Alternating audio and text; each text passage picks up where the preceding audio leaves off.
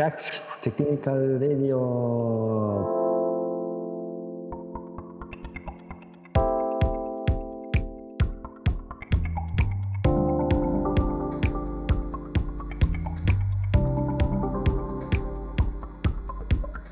今回もよろしくお願いします。じゃあ、先に、はじめに、えっ、と、自己紹介していきます。えー、ガイクスの、えっ、と、技術本部長やってます。えー、佐々木です。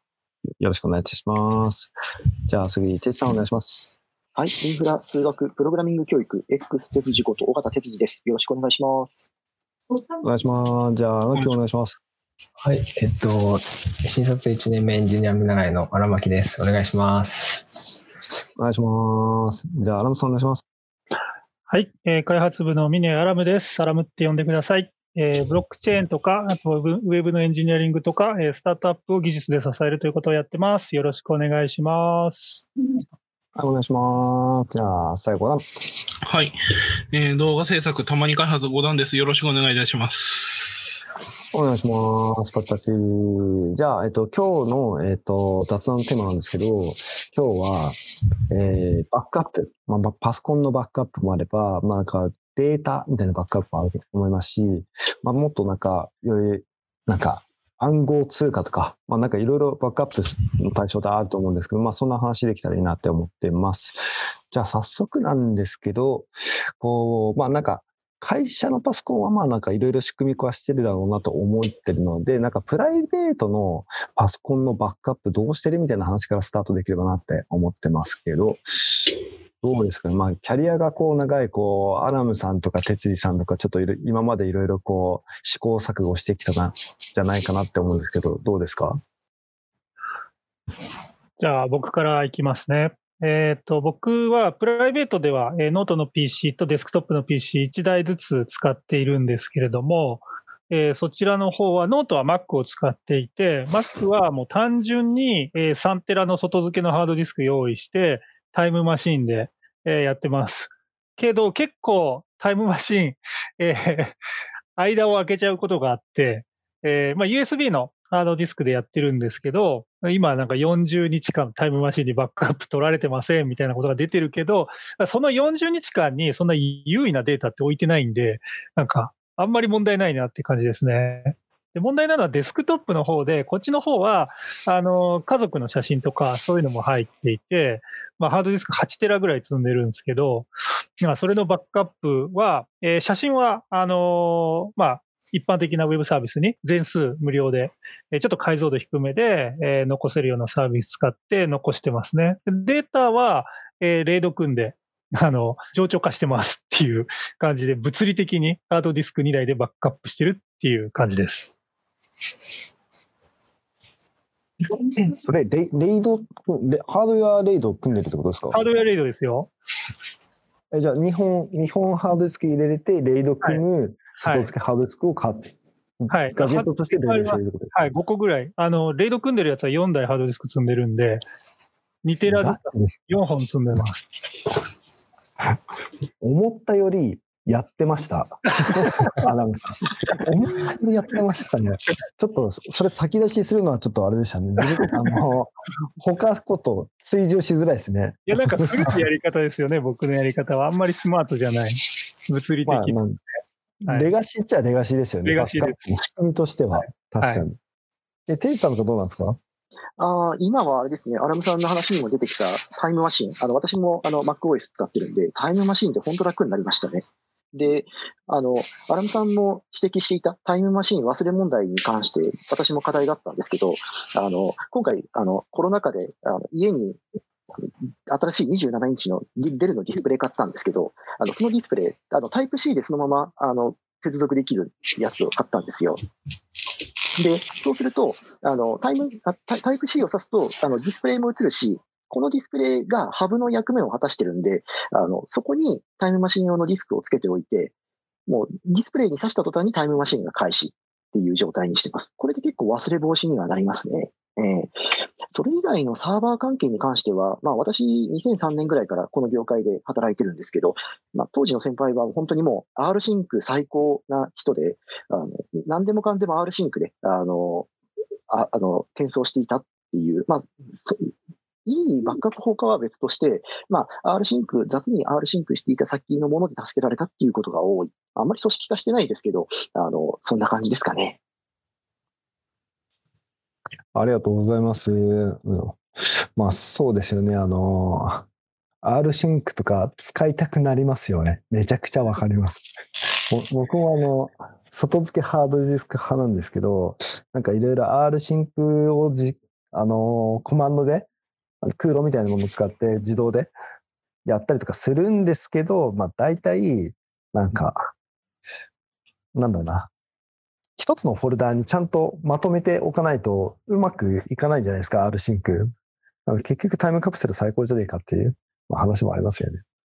いや、荒牧君とかどうなんですか？バックアップとかなんか、こう、仕組み化してたりします？えっと、多分僕は全くしてなくて、ほとんど写真とかもあんまり撮らないんで、基本的に。なんで、あの、外付けのハードディスクに、ただ、ファイル、今まで使ったファイルとか写真とか置いてるだけで、でも基本的に今もファイルとかもその全部 Google ドライブにやってるんで、まあでもなんか Google ドライブ死んだらどうするの問題あるんですけど、まあ Google が死んだら多分、まあ仕事もそんな、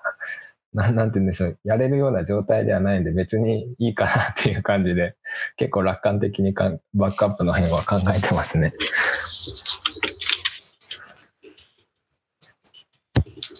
まあそうだよね。Google のドライブ死んだら世の中もほとんどのなんか、人も事業も死ぬっていう。インフラ感すごいっすよね。今もうクラウドファイル、なんかドライブ？サービス？まあ本当そうだなとは思う。なんとかどう？そうですね。まあ自分はなんか長々とオンラインストレージサービスというものに 頼ってきた歴史は結構あって、もう今、慌てて名前探してるんですけども、なんか、昔の鳥のアイコンのクラクラウドストレージサービス、ちょっと名前忘れたんですけど、とかがあったりとかして、あとは、あのーワンドライブとか、あとは、まあ、今っていうのをいろんなサービスを踏んだ結果、やっぱ結局は Google ドライブに今課金をして、Google ドライブが基本、まあデータのバックアップを置く場所になってますね。ただなんか自分結構動画系で、やっぱ動画系となると動画、まあ一つの撮影で普通にギガ単位、まあ下手するとこう60ギガとか、まあ1日かけた撮影だと、なんかカメラ複数台使ってトトータルこう100ギガ行きましたみたいなのが結構あるんで、結局、ローカルのバックアップも今組んでますね。あの、家に一応 NAS の機械ドンって置いてネットワークにつないで、基本的には動画は全部そこにバックアップされていくっていう風にしてます。僕僕も一時期そのクラウドストレージ型のところに全部バックアップするのがやっぱ最高なんじゃねえかと思ってやこう取り組んでたんですけどやっぱアップロード時間がかかりすぎて待てないっていうのがあって結局こうなんだなクラウドストレージはなんか自動でアップロードしてくれる仕組みだけのバックアップで使って、なんかローカルハードディスクにまとめてポンって入れとくっていうのが、なんか、なんか落ち着くところだったりしますよね。まあなんか 5G とかになったらまた変わってくるんでしょうけどね。そうなんですよね。まあ、なんか、うん Google ドライブとか、あとは OneDrive とかって、なんか、まあソフトを入れると、特定のディレクトリに入れたものは自動的に裏で、あの、アップロードしてきますよみたいなツールがあるんで、基本的にそれ併用するのが前提かなと思ってます。あの、クラウドストレージと、あの、ローカルのデータをクラウドストレージにバックアップをする場合は、わかるわかる。なんか、いや、これはなんか、ぼ、ぼ、あの、なんかみんなその家のパソコンとか会社のパソコンとかどう使い分けてるかみたいなのが、あ家にどんだけいるんだみたいな話もあると思うんですけど、なんか、あれですよね、僕、家のパソコンを開くの、数ヶ月に1回してた。ほとんど、ほとんど開かない。その時にバックアップのためだけに、なんか2日ぐらい放置するとか、なんか、うーって感じだったりするよね。そうなんですよね。うん。なるほど、なるほど。なんか、その他になんかバックアップ周りでなんかあったりしますなんか僕なんかは、なんかバックアップする対象のデータのデータのボリュームとかって結構人によって偏りあるなと思ってて、なんか、ゴダンの話聞いて、ゴダンとかは結構ね、仕事柄もあるけど、こう映像データがめちゃくちゃ多いそうですね。じゃない？ね。で、なんか、はたまた僕はもう写真とか趣味だから、なんか写真データがもう大量で、数テラレベルで写真データがあるみたいな感じなんで、あの、基本、あの、アマゾンの写真ストレージサービス、あれ無料で無制限で保存できるんで、もう、クラウドはそっち使ってたりするんですけど、なんか皆さん、こう、どんな偏りとかあったりします？データの。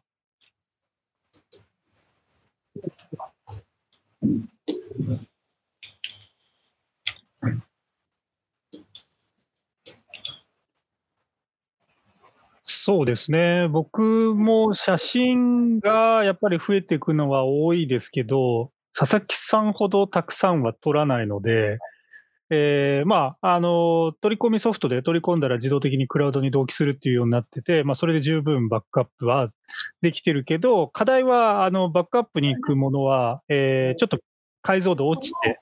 いってるっていうところですね。元の解像度のものは全部パソコンにしか保存されてないっていうのが課題になってますね。その辺って Amazon のやつってオリジナルの解像度で残るんですか？アマゾンは確かオリジナルのままだった気がするな。おおちょっと乗り換えを検討しようかな。あの、まあ、うん、ど多分あの、こう、ちゃんとしたデジタルカメラ。はい、デジタルカメラって どうしたって、短めで、一眼レフで、あの、撮った写真とかって、フォーマットが違うじゃないですか、そもそも。はい、はい、はいはい。ネイティブじゃないんですよ、これ。うん、あの、 RAW で撮ったら。 RAW で、 RAW でバック、あの、バックアップしてるんで、多分そのままだと思います。ああ、なるほど。うん。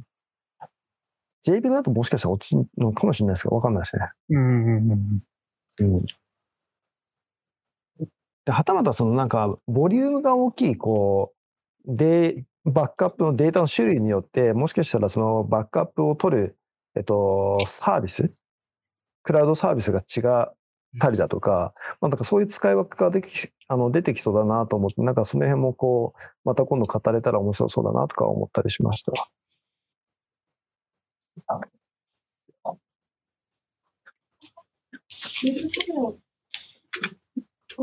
の今日は？こう時間的にはこんなところかなって思っています。なんか最後に物申したいこといますか？物申したいことある人いますか？自分は大丈夫です。はい、特にないですね。今日もありがとうございました。あの、まあ、そんなことで、こう、バ今日はバックアップについて、あの、雑談させていただきました。また、あの、毎回いろんなテーマで話していくんで、また聞いてもらえると嬉しいです。じゃあ、今日はありがとうございました。良いエンジニアリングを、エンジニアリングを